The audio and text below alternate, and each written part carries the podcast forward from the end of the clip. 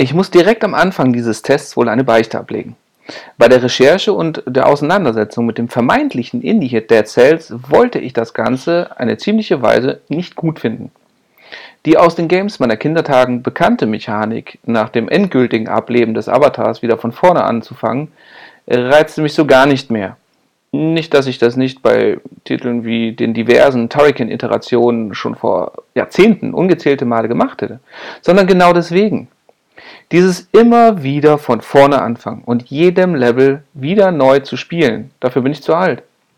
Die Faszination eines echten Fortschritts in einem Spiel und es wirklich und in angenehmen Happen durchspielen zu können, das ist normalerweise meine Art von Gaming.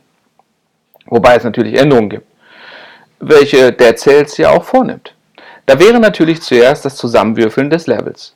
Ja, ich spiele sie immer in der gleichen Reihenfolge und ich kann mich bei einigen entscheiden, in welchem es weitergehen soll. Das bedeutet aber nicht, dass sie immer gleich sind.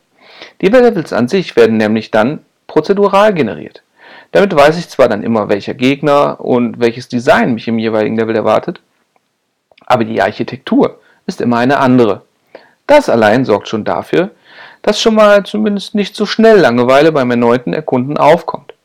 Die zweite Maßnahme ist, dass ich einen Teil meines Fortschritts behalte, sobald mein einäugiger Charakter ein weiteres Mal wiederbelebt wird. Das Ab- und erneute Wiederbeleben der quasi gleichen Spielfigur wurde nämlich in den Ablauf integriert. So wird es ermöglicht, bestimmte und hart erarbeitete Fortschritte in den nächsten Versuch wieder mitzunehmen. Meine Neugierde war also geweckt. Und im Urlaub war es dann soweit. Ich suchte nach einem Game, welches offline spielbar und einiges an Spielzeit, aber ein im Grunde simples Spielprinzip mitbringt. Natürlich sind alle Buttons belegt und das auch immer wieder geändert, abhängig von der Ausrüstung, welche ich finden und benutzen will. Wobei auch hier die Möglichkeit zum Beispiel die Waffen zu tauschen bzw. die Buttonbelegung zu tauschen gegeben ist. Allerdings flutscht alles aufgrund wirklich guten Game Designs und der Entscheidung der Programmierer, den Spieler immer wieder dezent unter die Arme zu greifen, hervorragend. Jede Aktion ist präzise und fühlt sich auch immer richtig und gut an. Springen, rollen, schlagen und jeglicher Einsatz von was auch immer.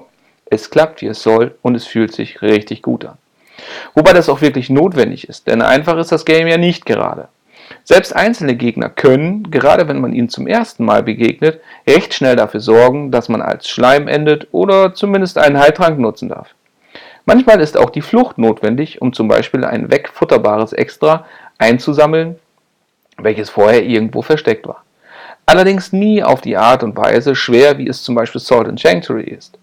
Normalerweise gibt es eine Möglichkeit, sich zu retten, und wenn nicht, dann hat man eben auf dem Weg zu dem letzten Gegner für diesen Durchlauf etwas gefunden, was das Sterben und den Neuanfang weniger schmerzhaft macht. Sei es auch nur mal wieder ein paar Seelenorbs, mit denen ich zwischen den Levels weitere Upgrades freischalten kann.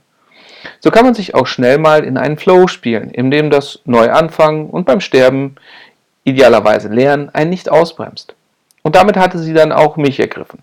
Die Faszination eines Games, welches ein designtechnisches Meisterwerk ist und dieses auch ganz offen zeigt.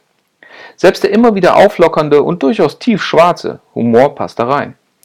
Der Grafikstil passt mit seinem 16-Bit-Look hervorragend auf das Handheld-Display, macht aber durchaus auch auf dem TV was her. Zumal mir bisher auch kein wirkliches Einbrechen der Framerate untergekommen ist.